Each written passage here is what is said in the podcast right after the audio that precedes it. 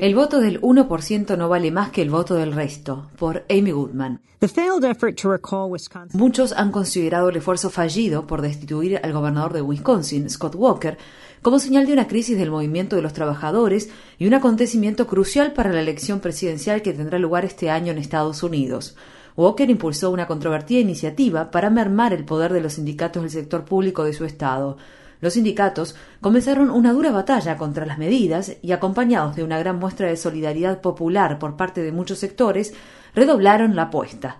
Esta semana los sindicatos perdieron la batalla. La inyección masiva de fondos a la campaña de Walker, que durante meses supuso una saturación de publicidad electoral en el llamado Estado del Tejón, fue determinante para su victoria. Más que una derrota para los sindicatos, la victoria de Walker supone una derrota para nuestra democracia en esta era post-Citizens United, en la que es posible comprar las elecciones con la ayuda de algunos cuantos multimillonarios. En febrero de 2011, el ex jefe administrativo del condado de Milwaukee y recientemente elegido gobernador del estado, Scott Walker, impulsó un plan para despojar a los trabajadores públicos de Wisconsin de sus derechos de negociación colectiva. Cabe resaltar que esta acción no había sido una de sus promesas de campaña. La reacción hizo historia. Decenas de miles de personas marcharon hasta el Capitolio de Wisconsin para después ocuparlo. Walker amenazó con enviar a la Guardia Nacional. La multitud creció y pese a la estrategia de Walker de dividir y vencer a los sindicatos, una frase que le dijo a uno de sus donantes multimillonarios y que quedó registrada por casualidad en una conversación grabada, los sindicatos de policías y bomberos, que por cuestiones de estrategia no habían sido incluidos en el plan de Walker contra los derechos de negociación colectiva, salieron a las calles para apoyar la ocupación. Al mismo tiempo, en Egipto, la ocupación de la Plaza Tahrir estaba en plena ebullición y muchas pancartas escritas en inglés y árabe expresaban su solidaridad con los trabajadores de Wisconsin. La exigencia por los derechos laborales fue poderosa y sostenida. El movimiento volcó todos sus esfuerzos en una petición para destituir a Walker y a una gran parte de sus aliados republicanos en el Senado de Wisconsin, pero la ley aplacó la potencia del movimiento. Según la ley de destitución del Estado, un funcionario electo debe ocupar su cargo durante un mínimo de un año antes de poder ser destituido. Al mismo tiempo, una laguna jurídica permite que el funcionario expuesto a la destitución recaude una cantidad ilimitada de donaciones a partir del momento en que se presenta el pedido de revocación de mandato. Esto quiere decir que la campaña de Walker empezó a recaudar fondos en noviembre de 2011. Por el contrario, las donaciones individuales a su adversario, Tom Barrett, el alcalde de Milwaukee, no podían superar los 10.000 dólares y visto que ganó la elección primaria del Partido Demócrata recién el 8 de mayo pasado, su campaña duró menos de un mes.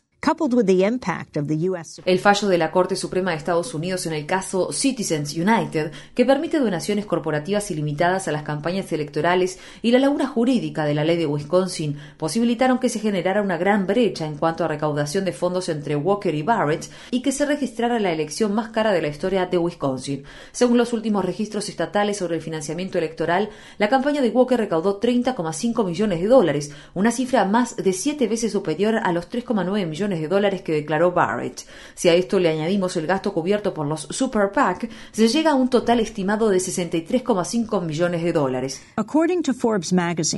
Según la revista Forbes, Walker obtuvo donaciones de 14 multimillonarios, de los cuales solo uno vive en Wisconsin. Entre los 13 multimillonarios domiciliados fuera de Wisconsin está Christy Walton, la viuda de John T. Walton, hijo del fundador de Walmart.